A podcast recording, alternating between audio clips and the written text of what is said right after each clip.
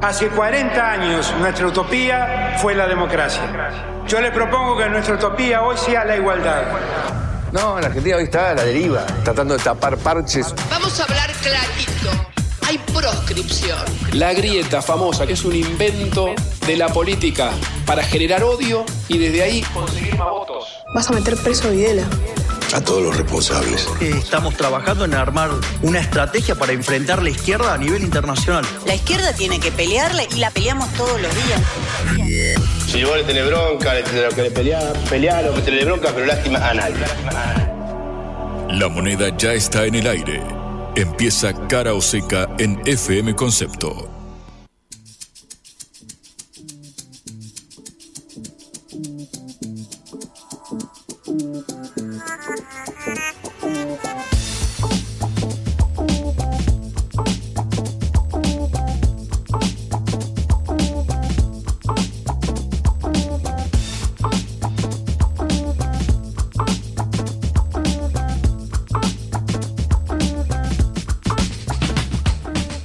¿Qué tal? Buenas tardes en esta tarde, en esta hora del regreso de este martes 26 de septiembre. Los saludamos Patricia Lee y Juan Lehmann desde Cara Oseca, esta producción de la Agencia Internacional de Noticias Sputnik. Hola Juan, ¿cómo estás?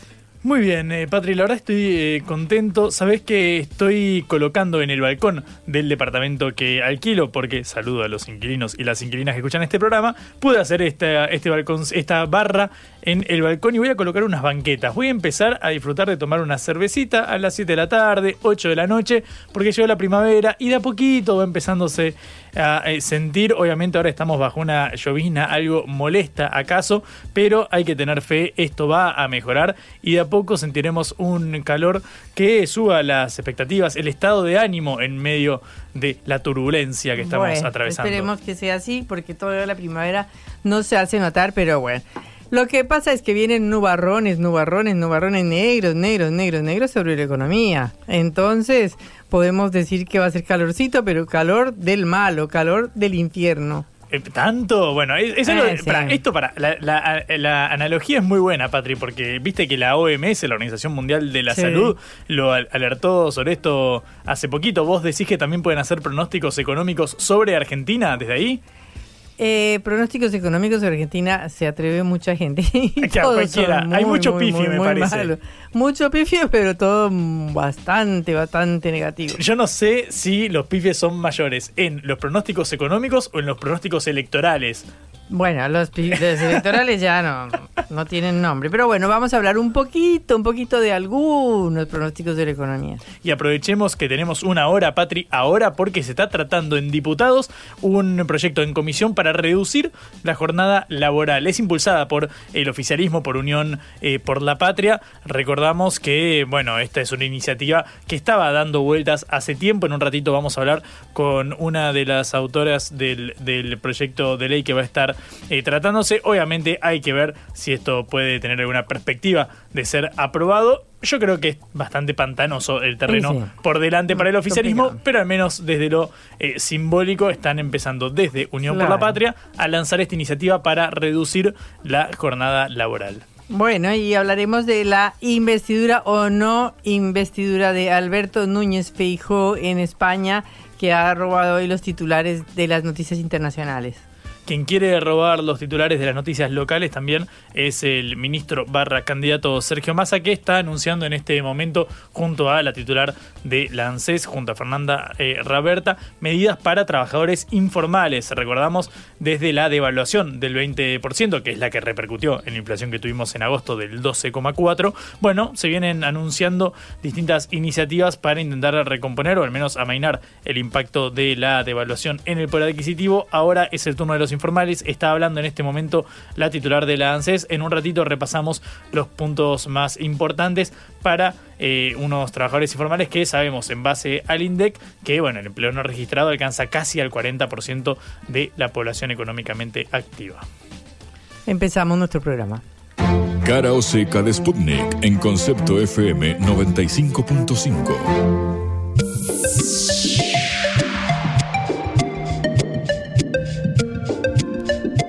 Puede ser que se venga la primavera, pero los nubarrones que se ven ahí al fondo en la economía son negros, negros, negros y negros. Es decir, el pronóstico es un poco gris, un poco más gris, un poco más oscuro y negro, negro, negro profundo.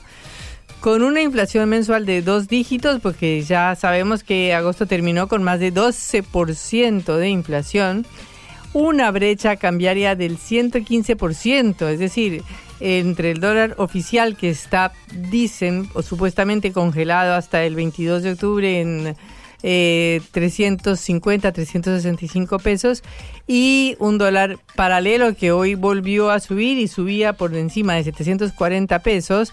Este y con una enorme dispersión de precios relativos porque todos los precios de la economía o están desbaratados o directamente no hay precios en la economía o todo el mundo cobra lo que le parece que tiene que cobrar.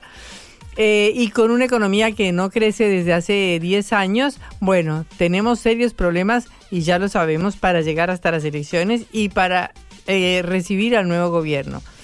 Eh, ya sabemos que eh, tenemos millones de pesos dando vueltas eh, por la calle. Ya sabemos que si uno quiere comprar algo tiene que salir con un montón de fajos de billetes enormes porque el billete más grande que existe es de dos mil pesos, es decir, de 3 dólares al precio blue que es de 740 750 pesos. Imagínense que para hacer cualquier compra cuántos billetes hay. Y la mayoría de billetes son de mil o de 500, o sea, el doble o el cuádruple de billetes que eh, necesitamos para salir a la calle a hacer la más mínima operación comercial.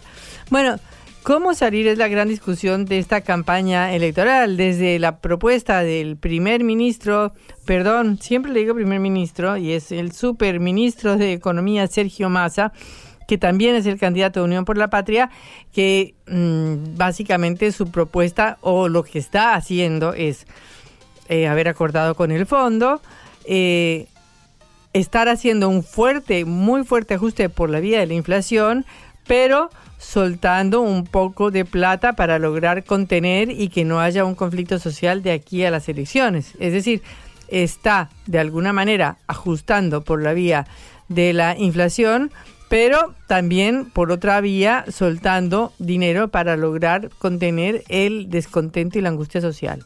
De ahí, de este plan eh, de Sergio Massa, al plan de Milei, de eh, Javier Milei, de la Libertad Avanza, que consiste en eh, dolarizar absolutamente toda la economía no se sabe cuándo, porque ya hemos escuchado que hay cinco o seis planes de dolarización distintos, pero que de cualquier manera promete un ajuste fuertísimo al día siguiente de llegar al gobierno, un recorte brutal del Estado, la desaparición del Banco Central, la desaparición de institutos como el eh, Instituto de Ciencia CONICET o del Instituto de Cine o de, bueno, un montón de cosas. Entonces, entre esas dos variantes extremas, la de seguir esta variable de ajuste por la vía de los hechos y por la vía de la inflación o la variable de recortar violentamente el Estado, eh, se mueve la economía. Eh, y tendremos que ver cuál de estas dos propuestas económicas fundamentales, eh, poniendo la de Patricia Bullrich de Juntos por el Cambio más cercana a la de Milei que a la de Sergio Massa, pero tendremos que ver cómo llegamos y cómo seguimos a partir de diciembre. Por supuesto que una parte de la sociedad cree y por eso las grandes chances de Javier Milei cree que es posible una propuesta de una dolarización mágica que genere que nuestro salario pase a ser eh, en dólares muy alto, cosa que es imposible porque eh, todas las cuentas eh, no dan para que el salario dolarizándose eh, sea un salario ni siquiera como decir el salario latinoamericano promedio ni nada por el estilo. Eh, pero bueno, hay un sector de la sociedad que piensa que esto puede suceder. La cuestión es que retrocediendo, si vemos lo que pasó en 2015, cuando llegó Mauricio Macri, que ya había un deterioro grande de la economía, estamos muchísimo, muchísimo peor. Eh, porque cuando ganó Mauricio Macri, eh, ya había un riesgo país de 600 puntos y ya eh, había una tasa mucho más grande que el país tenía que pagar para endeudarse. Pero ahora tenemos un problema que ya conocemos, de que las reservas netas son negativas, 4.700 millones de dólares negativos y el riesgo país es 2.375 puntos. O sea, no hay nadie que le preste plata a la Argentina. Y aparte de eso, se suma que hay una gran deuda con los importadores y con las compañías que no han liquidado utilidades hacia el exterior, a diferencia de lo que pasaba en el año 2015. De manera que tenemos un gran nubarrón negro, negro, negro en el frente externo, en el frente cambiario, a lo cual se suman unos salarios que han caído enormemente, han caído más del 20% desde entonces, y los informales, por supuesto que ya hemos dicho y repetido que han caído el doble de eso, han caído como el 40%, lo mismo que las jubilaciones. De manera que estamos en una situación social de un deterioro también muchísimo mayor al que estábamos en 2015 cuando empezó el gobierno de Macri y, y por supuesto antes del gobierno de Alberto Fernández. Pero en ese momento el gobierno de Mauricio Macri intentó un plan medio gradual, es decir, Macri no se animó a tomar medidas radicales como la que está proponiendo Sergio Más, eh, perdón, como la que está proponiendo Javier Milei en este momento, ni más ni nada por el estilo, sino que buscó eh, ganar confianza en los mercados internacionales, que la estabilidad de su gobierno y su prestigio le permitieran traer muchos inversores a la Argentina y por esa vía lograr eh, resolver el problema de las divisas y que entrara mucho dinero a la Argentina. Eh, liberando además todos los controles cambiarios, lo cual, como sabemos, al cambiar la situación internacional, no se produjo y terminó llevando a que la Argentina contrajera una deuda de 45 mil millones de dólares con el Fondo Monetario Internacional. De manera que hoy tenemos una situación agravada porque no se puede, no se puede hacer el plan gradual que propuso Macri en ese momento. Y lo que están hablando los economistas de distintas fuentes y de distintos ángulos es que se va de alguna manera a algún, a, algún a un shock que corrija la distorsión de precios, que corrija eh, la brecha cambiaria del 100, más del 100% y que permita hacer un plan económico para el nuevo gobierno, porque dicen que el año que viene podría haber algunas cosas favorables para la Argentina, como por ejemplo que no habría una sequía que nos quitó este año 20 mil millones de dólares, como por ejemplo que mm, la dependencia de las importaciones de gas y de combustible serían muchísimo menores porque ya se inauguró el gasoducto Néstor Kirchner, existe la posibilidad de exportar eh, gas quizás el año que viene, existe también la posibilidad de que eh, crezcan las exportaciones de litio, es decir, hay dos o tres cosas que pueden ser positivas para la Argentina el año que viene.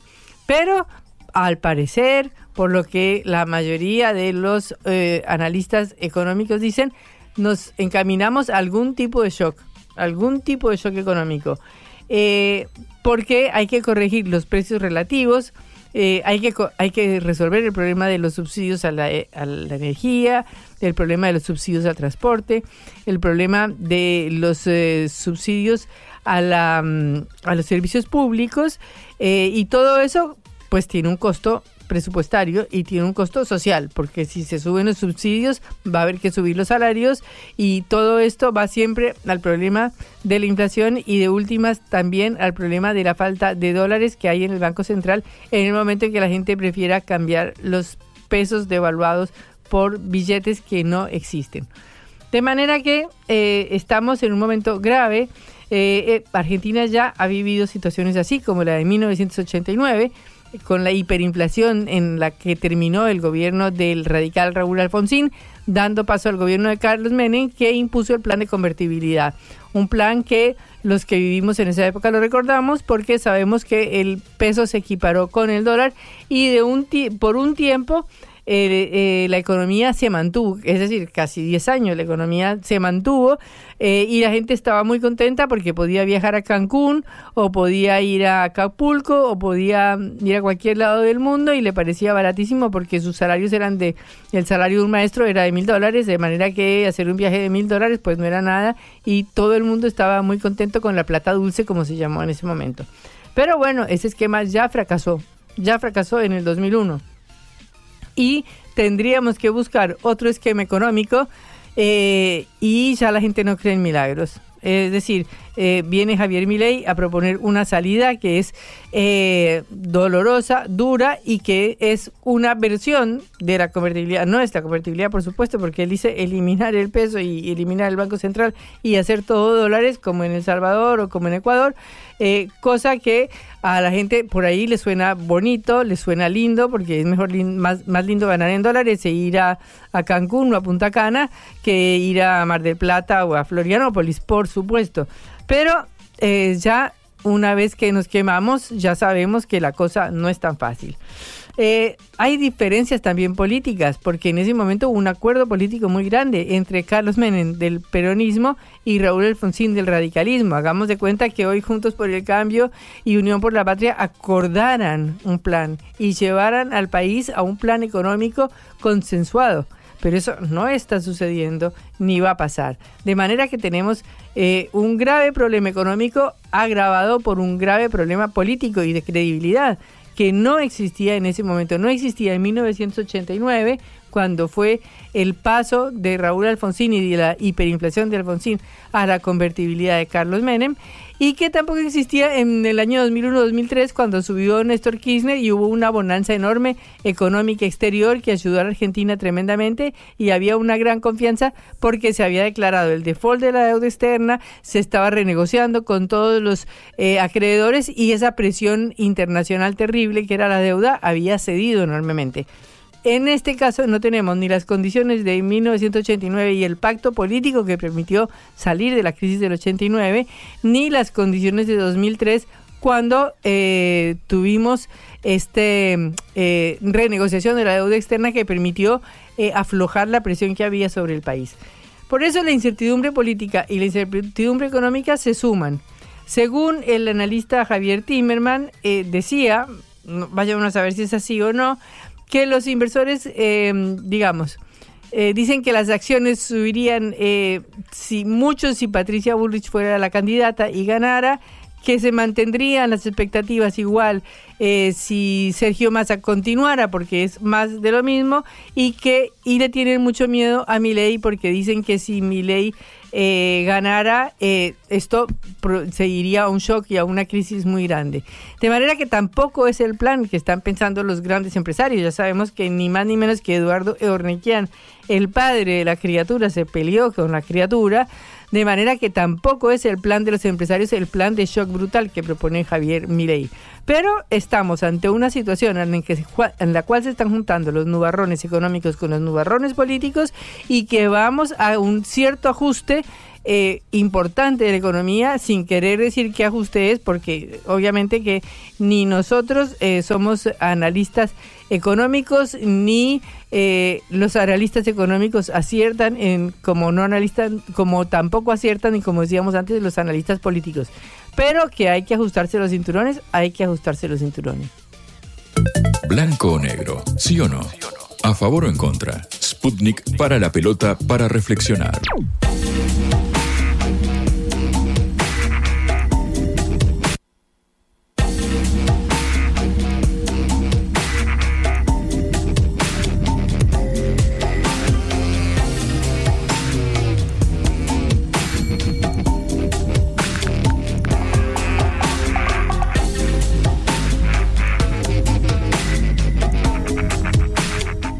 En este momento se está discutiendo en la Cámara Baja, en comisión, eh, la propuesta del gobierno de reducción de la jornada laboral. Es una propuesta que, por supuesto, se enmarca en la campaña electoral es una propuesta de Unión por la Patria, eh, que eh, es una de las iniciativas que se están planteando adelante junto con las otras medidas que propone el eh, ministro de Economía Sergio Massa y que está anunciando también en estos precisos momentos y que se suma a la iniciativa muy importante de reducción o de eliminación del impuesto a las ganancias para un millón de trabajadores y que ahora está en curso en el Senado donde se tiene que terminar de aprobar definitivamente. Pero hoy vamos a hablar de la propuesta de reducción de la jornada laboral. Está en línea Claudia Ormachea, diputada de Unión por la Patria por la provincia de Buenos Aires. Claudia, un gusto saludarla. Patricia Lee Juan Lehmann desde Cara ¿Qué tal? ¿Cómo les va? Eh, un gusto para mí poder conversar con ustedes. Bueno, Claudia, nos comenta de qué se trata el proyecto que usted está apoyando e impulsando.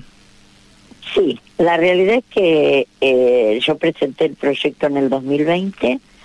Eh, es un proyecto que habla de la reducción de la jornada laboral para llevarla a seis horas diarias, 36 eh, semanales, sin reducción del salario de los trabajadores y las trabajadoras, con un control de las horas extras, digamos, de la cantidad de horas extras que puede hacer eh, un trabajador.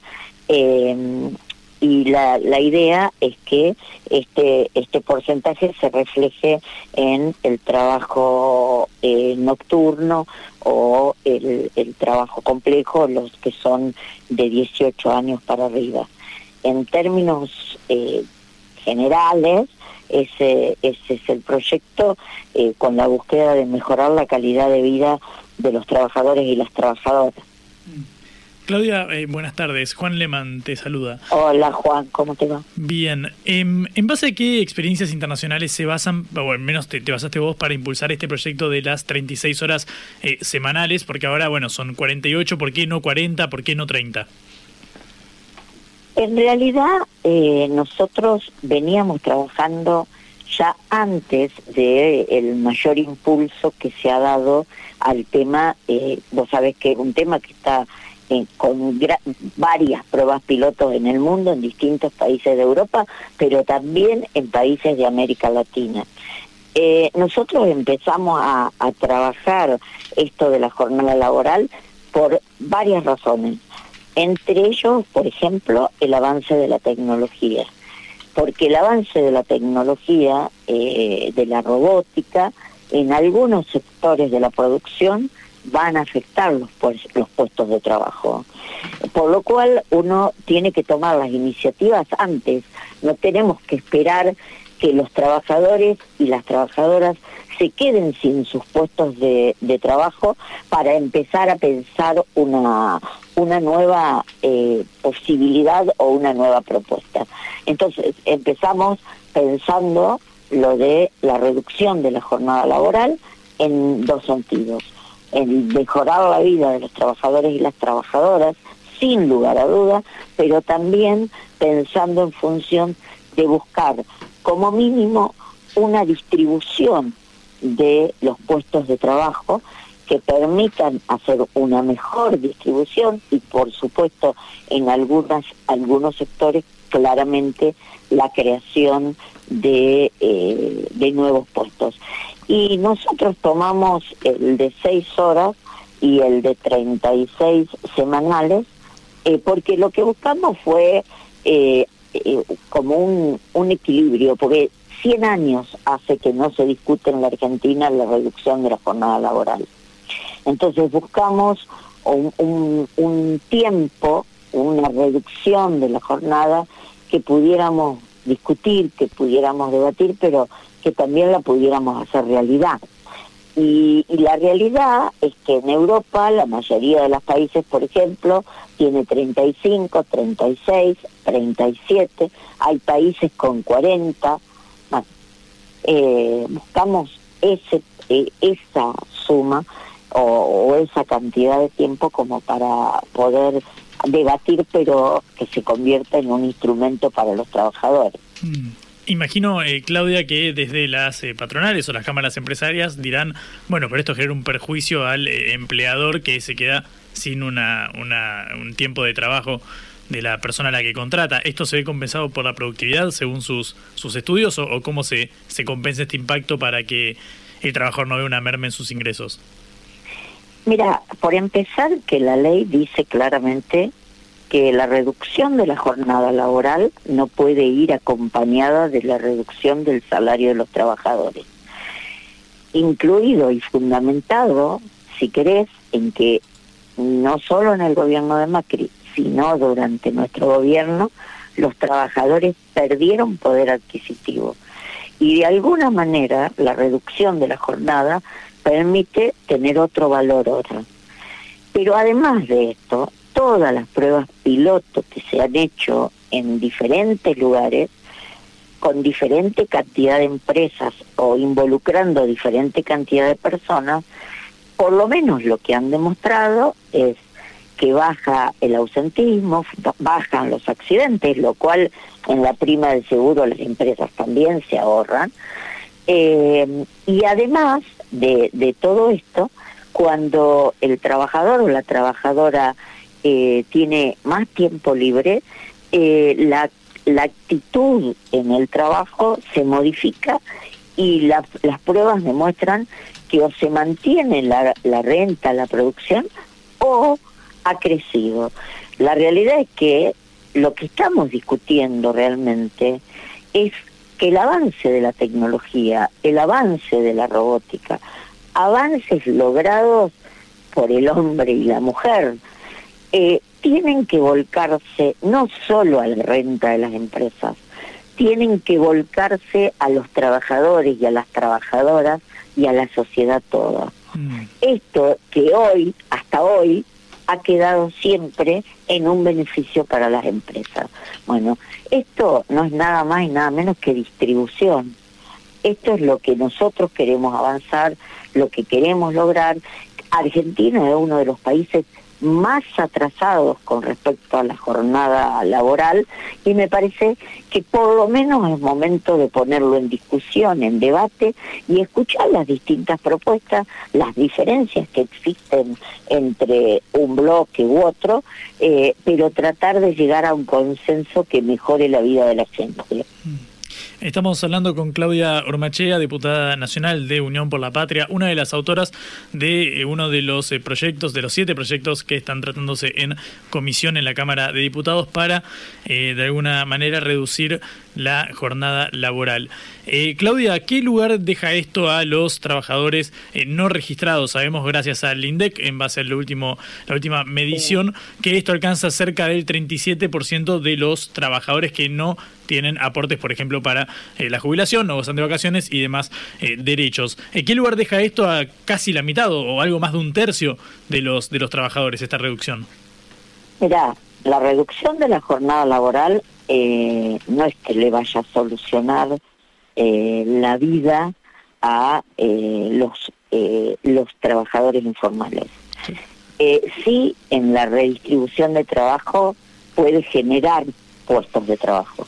Esa generación de puestos de trabajo, por supuesto, queda claro que no va a ser la que va a poder incorporar el 40% de los trabajadores que están en la informalidad en la Argentina. Porque una ley laboral, como es esta, como fue la de teletrabajo, como es la de licencias, que también estamos, estamos con dictamen, pero estamos queriendo que llegue a recinto y se vote, la realidad no genera un puesto de trabajo.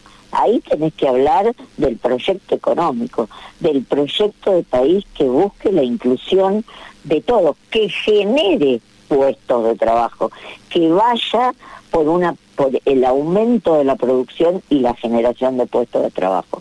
No es con esta ley que en realidad le va a solucionar. Ahora, sí te puedo decir otra cosa, y, porque por ahí lo he visto con experiencia. Yo toda mi vida he sido sindicalista, pero también en el último tiempo he trabajado no solo con el, la gente nucleada debajo de una organización sindical, sino que lo hemos hecho con las compañeras de la economía popular eh, y hemos podido avanzar y buscar cosas en común aun cuando ellas estaban en la informalidad.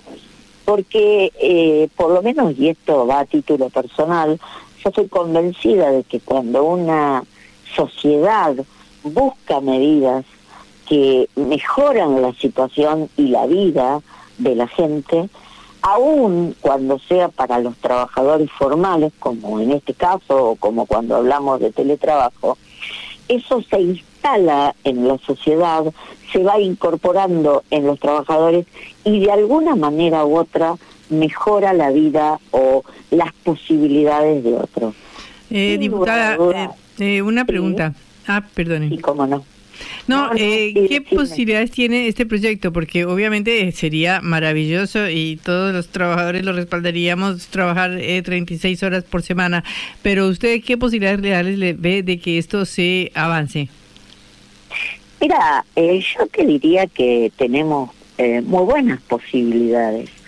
Eh, y, y, vos me podrás decir que es una expresión de deseo. Sí, seguramente es una expresión de deseo mía como dirigente gremial que esto avance y se produzca y sea ley. Pero la realidad también, la realidad es que hay otros, eh, otros diputados que no pertenecen a mi bloque, además de los proyectos presentados por diputados y diputadas de mi bloque, hay otros como son los proyectos de la izquierda, como son los proyectos de los socialistas, eh, que si bien en algunos aspectos pueden tener, difieren en si eh, en 36 semanales o 30 y en si es 6 horas diarias o 36 o 4 días a la semana, aún así tenemos puntos en común y en esta primera encuentro, en esta primera reunión informativa, bueno, pudimos poner sobre la mesa eh, cosas en común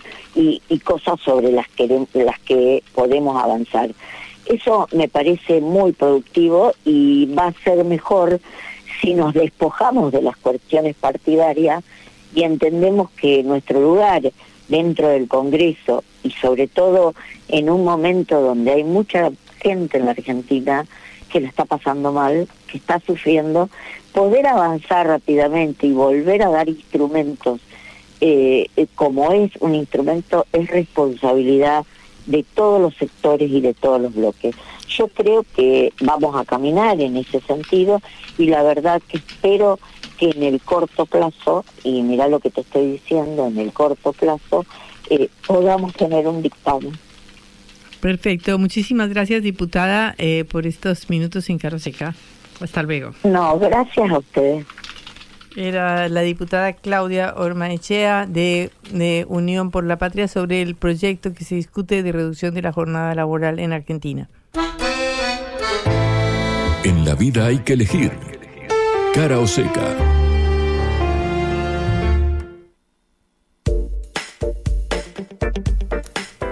Bueno, llegaron las medidas, Juan. Efectivamente, en este caso es el turno de los eh, y las trabajadores informales. Lo anunció recién hace instantes el ministro de Economía y candidato Sergio Massa junto a la titular de la ANSES, eh, Fernanda Raberta. Recordamos estos anuncios esperados para eh, este 37% de los trabajadores que están en la informalidad. Finalmente se confirmó que se otorgará un bono de 94 mil pesos a pagar en dos cuotas de 47 mil cada una, ahora en octubre, 15 de octubre y 15 de noviembre. Lo que explican desde el gobierno es que esto va a alcanzar a casi 3 millones de personas, más precisamente 2 eh, millones 800 mil personas, y será financiado en parte por un pago anticipado de eh, ganancias por parte de bancos, fintechs y compañías de seguros. La inscripción va a ser a través de la web de www.anses.gov.ar y la verdad, Patri, yo no creo que tengamos mucho más anuncios de acá el 22 de octubre porque recordamos se viene la veda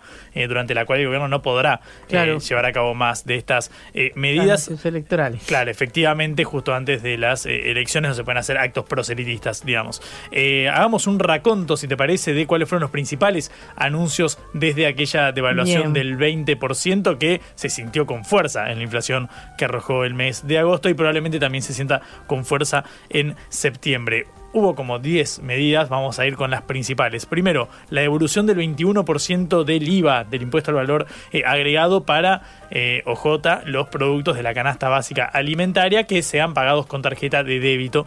En este caso, el tope de reintegro, sabemos, es de eh, casi 19 mil pesos para trabajadores jubilados, pensionados, todos con ingresos menores a 700 mil eh, pesos. También la que de la cual debatimos bastante acá al aire, Patri, hay que decirlo, la eliminación del impuesto a las ganancias para la cuarta categoría, para personas que cobran hasta 1.700.000, 70, 770 mil pesos, me, cambié de lugar los ceros, eh, por mes. De eh, brutos. También, bueno, se anunció el, programa de precios eh, justos para congelar los incrementos y que no sigan el ritmo de la inflación que está por encima de los 12 puntos, o al menos así estuvo en agosto. Y después, bueno, las, el aumento en las eh, asignaciones, como por ejemplo la tarjeta alimentar subió 30 eh, puntos, hubo un refuerzo de 20 mil pesos para los beneficiarios del Potenciar Trabajo, el plan social eh, más eh, eh, numeroso que tiene el país, casi un millón de inscriptos lo perciben, el equivalente a medio salario mínimo cobran por cuatro horas de trabajo diarias y 25 mil pesos de refuerzo para personal de casas particulares, trabajadores y trabajadoras de casas particulares. Hoy también se conoció un bono de 20 mil pesos para desempleados, para aquellos titulares de la prestación por desempleo, también será en dos eh, cuotas de eh, 10 mil pesos. Recordamos la prestación por desempleo en septiembre eh, tuvo un mínimo de 32 mil y un máximo de 54 mil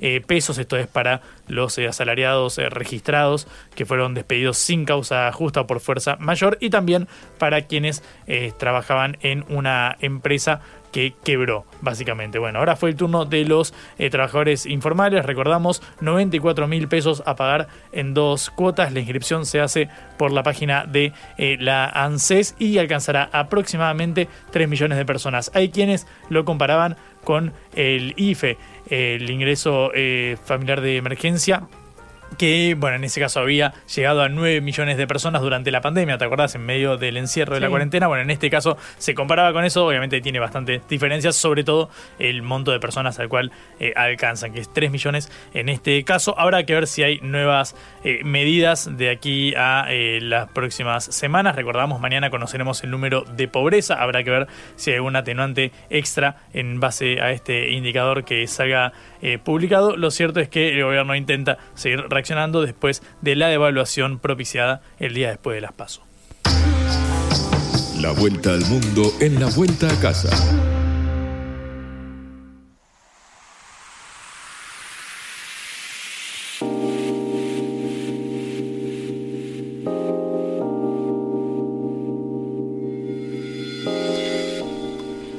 Bueno, hoy terminó en España la sesión de investidura de Alberto Núñez Feijó como presidente de gobierno, eh, que continuará mañana, pero bueno, eh, parece bueno que esto no va para ningún lado porque necesita 171 votos, que no tiene, tiene 171 votos, necesita 176 que no va a conseguir y que por lo tanto hacen muy difícil pensar que pueda eh, haber una presidencia del Partido Popular y de Alberto eh, López eh, Feijó, eh, Núñez Feijó en España. Esto decía hoy en el medio del debate. Señor Sánchez, usted me pedía seis debates durante la campaña electoral y ahora no es capaz de hacer el segundo.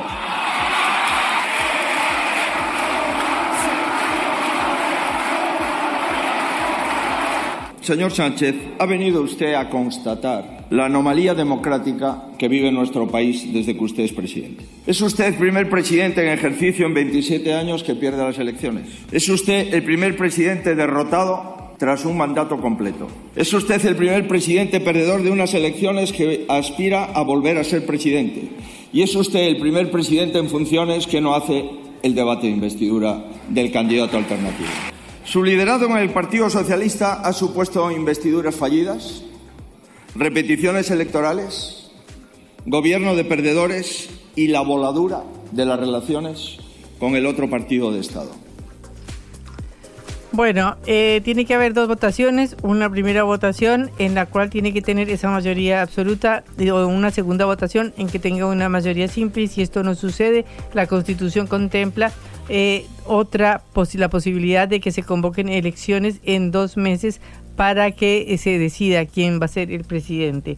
Estamos eh, ante, bueno, una situación muy importante en un país muy importante como es España, en donde no se logra por parte del partido que ganó las elecciones, que es el Partido Popular, una mayoría parlamentaria para lograr instaurar un gobierno y Pedro Sánchez, el presidente del Partido Socialista Obrero Español, espera poder tener la oportunidad de armar gobierno, eh, logrando un acuerdo con los independentistas de Cataluña especialmente, pero eso todavía tampoco está claro. Este, para hablar de este tema tan importante que es el tema eh, del día de hoy. Tenemos en línea a Claudia Luna Palencia eh, desde España. Claudia, un gusto saludarla. Patricia Lee Juan Lehmann desde Buenos Aires. ¿Qué tal, Patricia? Pues sí, en efecto, hemos estado hoy precisamente en el Congreso de los Diputados, ahí con los compañeros de la prensa, los colegas periodistas, bueno, pues atestiguando este momento importante para la democracia española, un candidato que ha ganado las elecciones, como sucedió así el pasado eh, mes de julio, que ha ganado las elecciones generales, el centroderechista eh, Alberto Núñez Feijó por el Partido Popular, pero que sin embargo no le salen las cuentas para investirse porque nosotros estamos aquí en una democracia parlamentaria y como tal, pues no, siempre el candidato que es el más votado por la gente termina gobernando porque necesita además, bueno, pues cumplir con esa prerrogativa de la Constitución, de esa democracia parlamentaria que significa tener 176 escaños, 176 votos en el Congreso de los Diputados, eh, esa mayoría absoluta de 350 eh, escaños que hay en el Congreso. Si no pasa por la mayoría absoluta, bueno, pues tiene otra segunda oportunidad que es por la mayoría simple, donde se, aplica la aritmética de tener más síes que no es en contra ahí en la votación pues por parte de los eh, diputados. Y bueno hoy lo que hemos visto pues es el primer peldaño no este primer peldaño significa que Núñez Feijó hoy pues bueno muy temprano a las 12 del día entra, entró además arropado por todos sus 135 eh, diputados, entró arropado caminando por toda la calle de la carrera de San Jerónimo, entró al hemiciclo, eh, ya lo esperaban pues todos los demás este, eh, eh, congresistas de los otros grupos políticos. y bueno, fue a defender su investidura, fue a defender su programa de gobierno en caso de ser presidente, ¿no? Un programa que además pues ofrece bajar los impuestos, que ofrece ayudar sobre todo pues a, a las pequeñas y medianas empresas, a los autónomos, a los emprendedores, un programa que eh, pues ofrece nada de confrontaciones eh, eh, ideológicas, un programa que ofrece además pues cuestionar a una ciudadanía aquí en España que está pues cada vez más más confrontada entre sí, ¿no? Por tantos eh, eh, problemas que, que hay y que son utilizados pues como arma arrojadiza entre uno y otro partido político y que está, bueno, pues por supuesto el tema candente ardiente como es eh, el, pues los independentistas catalanes sobre todo insistiendo bueno pues en que en que el que quiera pactar con ellos van a tener que darles una amnistía y están pidiendo además pues un nuevo referéndum de, de, autodeterminación. Bueno, lo que hemos visto hoy es pues a un Alberto Núñez Feijó que se ha presentado pues como un hombre de Estado eh, en un Congreso eh, bastante eh, que estuvo bueno bastante bastante ríspido y rígido el debate porque claro han subido al posicionamiento los diversos líderes de los otros partidos políticos eh, el, presidente en, en, funciones, el socialista Pedro Sánchez, debió haber subido a la tribuna para responderle a Alberto Núñez Feijóo durante el debate de la investidura. No subió él, eligió, bueno, pues a un a otro miembro de la bancada socialista a Oscar, Oscar Puertas para que subiera, además, bueno, pues un, un, candidato que en su momento llegó a perder las elecciones de Valladolid, precisamente, aunque ganó bueno, pues eh, se pusieron de acuerdo el PP y Vox, sumaron mayoría y impusieron pues al candidato perdedor, ¿no? En, Valladolid, porque bueno, como te digo, pues aquí así se juega en la aritmética. ¿Qué va a pasar? Ha sido un largo debate, hemos eh, interrumpido para comer aproximadamente dos horas, hemos vuelto pues eh, en la tarde, hemos terminado apenas hace pues unas casi dos horas. Eh, mañana nuevamente estaremos eh, temprano en el hemiciclo, cerca de las 9 de la mañana. Continuarán los posicionamientos. Subirá Alberto Núñez Feijó a defender, bueno, pues cada una de sus posturas y de los cuestionamientos que lo hagan. Y mañana es Patricia cuando se hará esta votación por mayoría absoluta.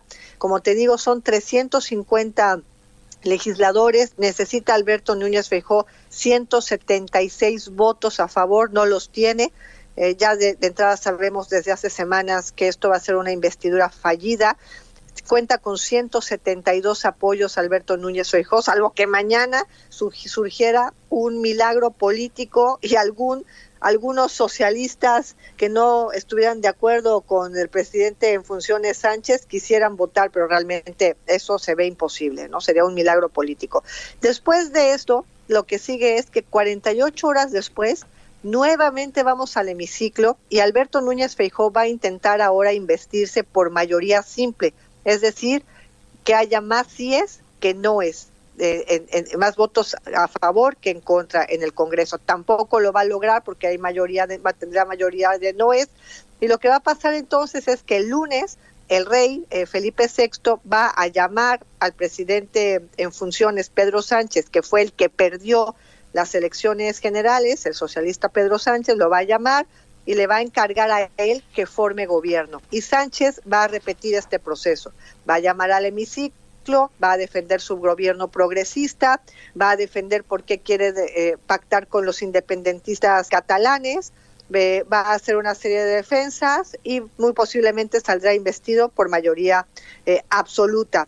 Aunque todo puede pasar, Patricia, inclusive se puede manejar el escenario de que los independentistas catalanes pidan demasiadas cosas como te digo, el que se haga un nuevo referéndum independentista, eh, lo cual pues eso ya sería pues bastante grave, ¿no?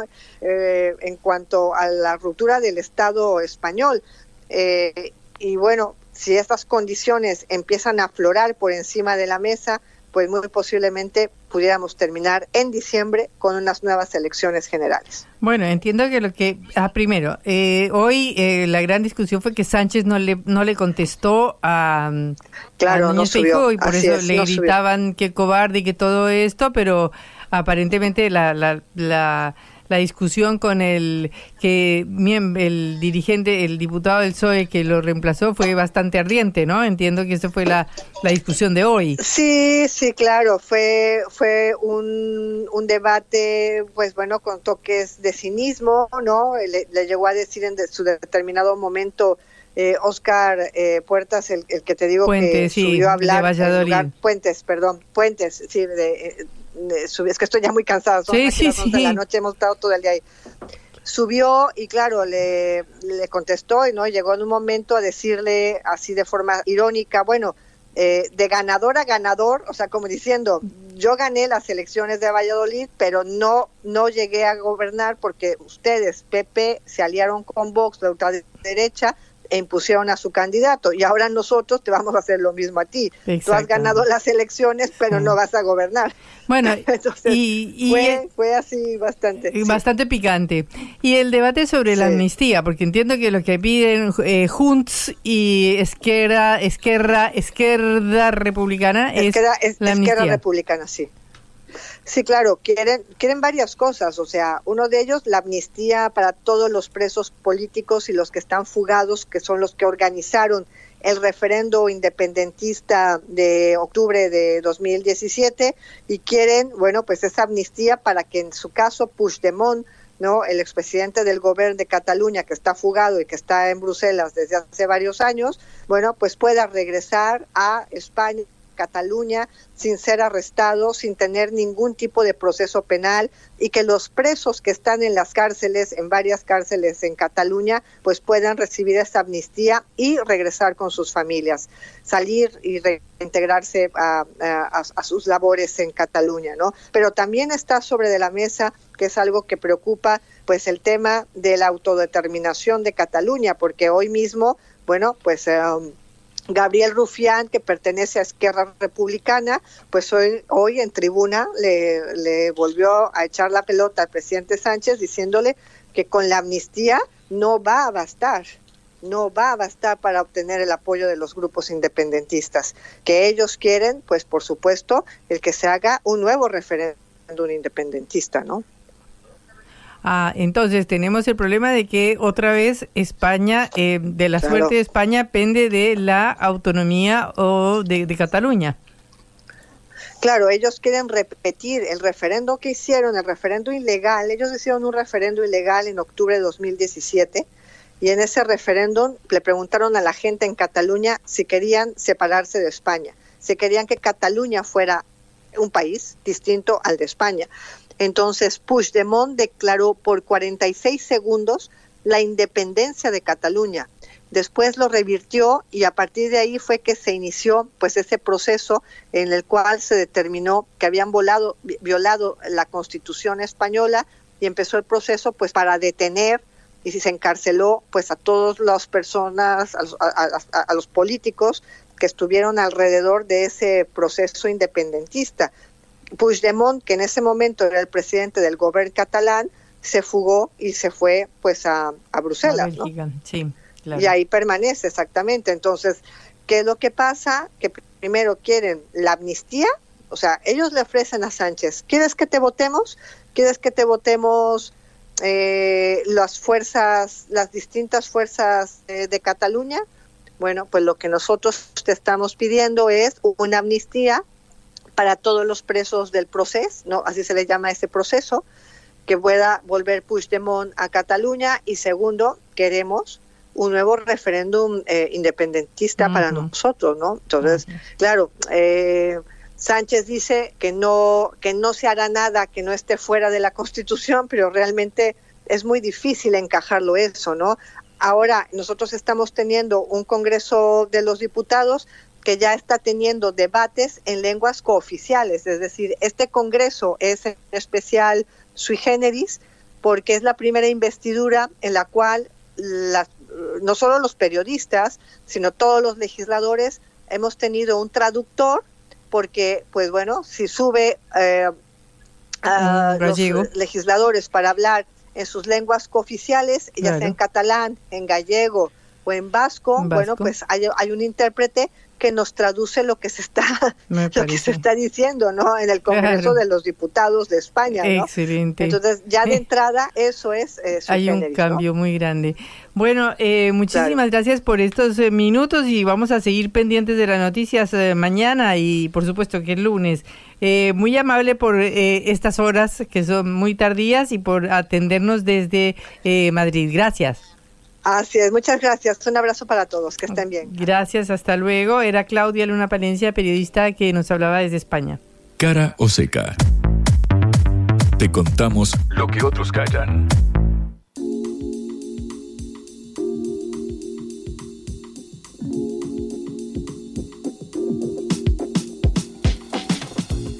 Aparentemente hay una foto de unidad hoy, ¿no?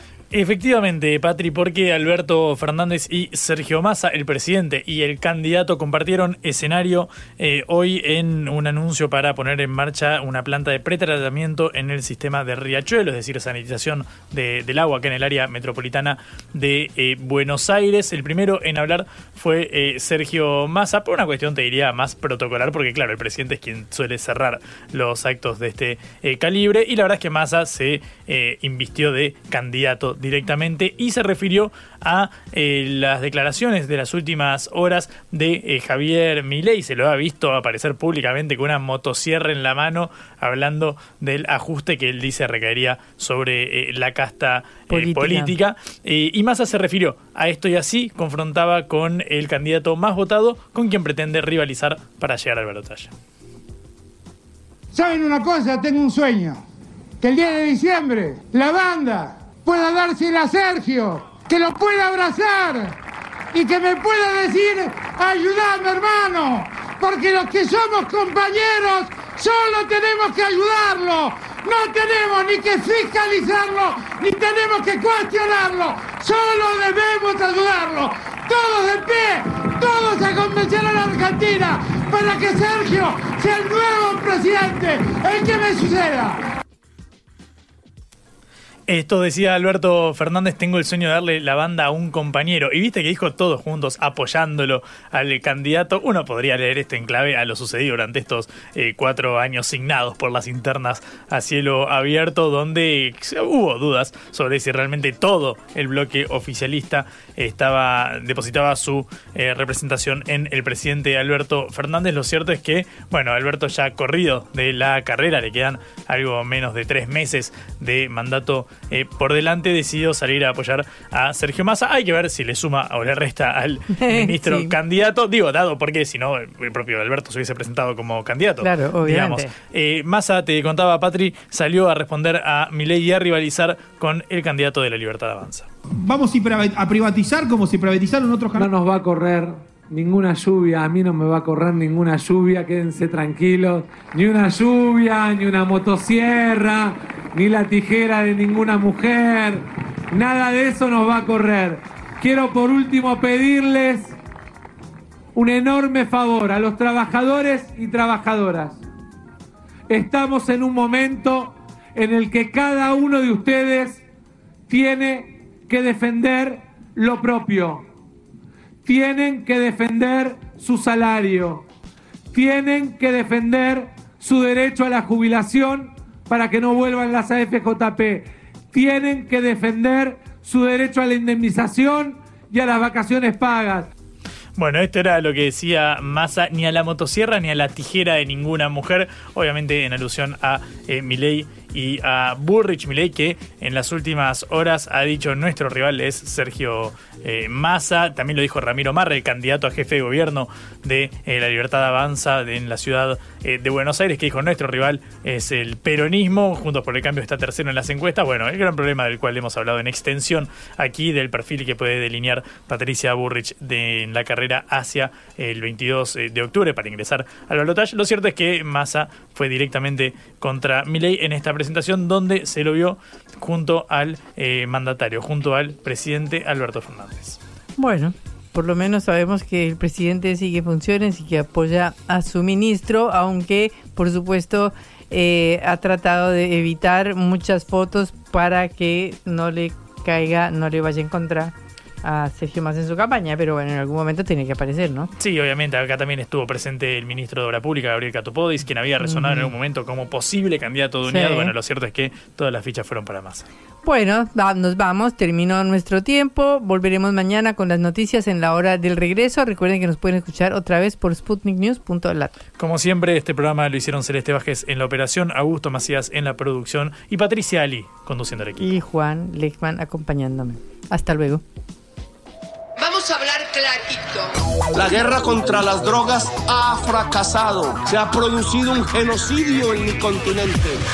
Tenemos nosotros que plantar una sola voz y que América Latina, el Caribe, le diga a los Estados Unidos de Norteamérica, no más golpismo. Y se aplica lo que decía Tolstoy, un gobierno que no procura la justicia no es más que una banda de malhechores. Qué cosa rara que diga gracias a la vida a pesar del dolor, porque mi hija dio la vida sabiendo que había que cambiar. La vi ahí que, que brillaba, que sobresaltaba en ese estadio hermoso y no lo pensé y, y la fui a besar.